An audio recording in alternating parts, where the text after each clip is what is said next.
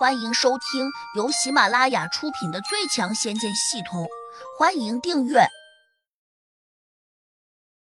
第七百七十六章，一剑分出胜负。谢蛮子怎么也想不通。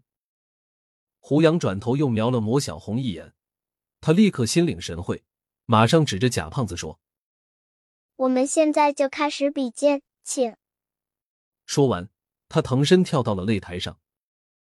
贾胖子也不甘示弱，飞身跃了上去，砰的一声，像块石头一样，重重的砸在擂台上，倒也显得很有气势。他之所以要弄出这么大的声响，一则是因为他想给魔小红一个下马威，另外他还想试试这个擂台是不是真实的。因此，落到擂台上后，他还用力跺了下脚，跟着才服气的发现，这个擂台远比他想象中结实多了。由此，贾胖子心中的震撼简直无与伦比。这尼玛还是人干的，凭着一支笔就能弄出这么大一个擂台来，而且时间这么短。贾胖子又想，会不会是胡杨背后暗中有神仙帮忙？否则他不可能有这样的能耐。除了四个魔小孩之外，其他人几乎都这样想。毕竟在他们的心目中，胡杨的功力始终比较一般。魔小红见贾胖子上来了，手中灵剑一抖，便冲贾胖子说：“我让你三剑。”哈哈哈！贾胖子一听，立刻大笑起来：“笑话！就凭你这个不知天高地厚的小姑娘，竟然敢说让我三剑？”展月娥和小莲也有点哭笑不得，均在想：这哪里来的小姑娘，口气怎么这样大？二女不禁又都看了胡杨一眼，因为他们想从胡杨那里找到答案。毕竟魔小红是胡杨带来的。胡杨看起来十分平静，好像压根不认为魔小红在托大似的。展月娥忍不住摇头，暗想：这个小姑娘可能和胡杨的关系并不亲密，否则她不会这么轻松。另外三个魔小孩似乎也很不耐烦，尤其是黑风金魔，他甚至还有些鄙视的说。小红让他做什么？一剑砍掉他的脑袋，来得干净。贾胖子一听，不免吃了声，说：“全是一帮吹牛不打草稿的家伙。”谢蛮子眉头微皱，心想：“是不是胡杨的帮手在这附近？有可能等会儿会暗中出手，所以这个叫小红的小姑娘才这样嚣张。”小红听到黑风金魔那样说，她摇头道：“一剑砍下他的脑袋。”那多无趣！就算我要杀他，也得先让他体会到生不如死的滋味。狂妄，实在是太狂妄了！贾胖子终于忍不住了，拔出长剑，二话不说，脚步前移，猛地击剑便刺。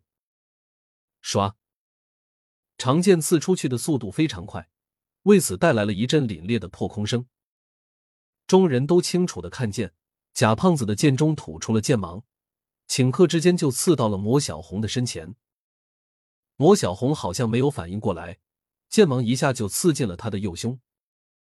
场中顿时安静下来。贾胖子有点惊奇，喃喃道：“吹得这么牛，原来这么菜。”他手上的剑微微后撤，剑芒缩了回去。只听得魔小红黑着脸，不高兴的说。刚才不是说好执笔剑招，不用法术吗？小子，你怎么用法力催动了剑气？原来他在计较这事儿。除了胡杨和另外三个魔小孩外，其他人更觉得惊奇，因为刚才明明看见贾胖子的剑芒几乎穿透了小姑娘的胸膛，为何现在却没有看见鲜血冒出来？难道他早已经用法力封住了伤口？除了这个解释。大家都想不明白还有什么别的理由。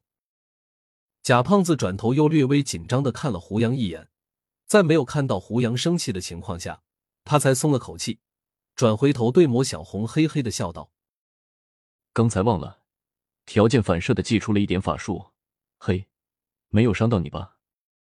魔小红冷笑：“你那破剑怎可能伤到我？”贾胖子哼了声。鸭子死了嘴壳硬，既然你没有受伤，那就再借我两件吧。他居然还念念不忘魔小红说过让他三件。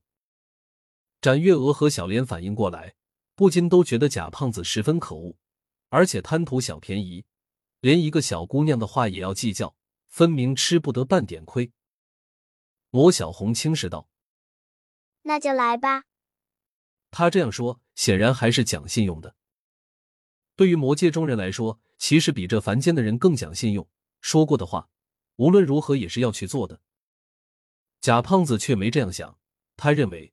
刚才自己祭出了法术，刺伤了这个小姑娘，他肯定会想办法报复，自然就不会再任由自己去刺她。所以，假胖子再次走进魔小红时，长剑刺出后，立刻转为虚招。只见他的剑尖几乎要刺中魔小红时，突然往左右两边飞快的分刺了两剑。他可能认为，魔小红面对着自己的剑，势必会有躲避的动作，那么他要么往左躲。要么往右闪，谁知他万万没有想到的是，魔小红依旧没有动，甚至没有蓝剑去割挡。等到假胖子反应过来时，魔小红手上的长剑动了，唰！随着一声破空声，魔小红的剑也不知从哪里劈出来的，竟然直接砍在了贾胖子拿剑的手腕上。哦！贾胖子大叫了一声。手臂上传来的刺痛令他握不住剑，鲜血更是飞溅起来，落到了他的脸上。他一慌神，急忙后退。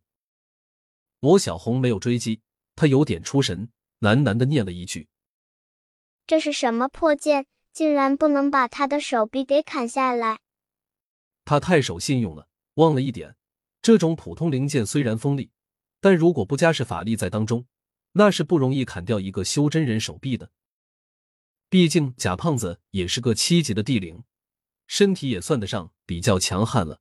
普通的灵剑能够劈开他的肌肉，已经是个上限了。小红，你刚才应该踢他一脚。黑风金魔有些不满，叫道：“魔小红拿着剑弹了下，无奈道：这种剑太垃圾了，不好用啊。”本集已播讲完毕。请订阅专辑，下集精彩继续。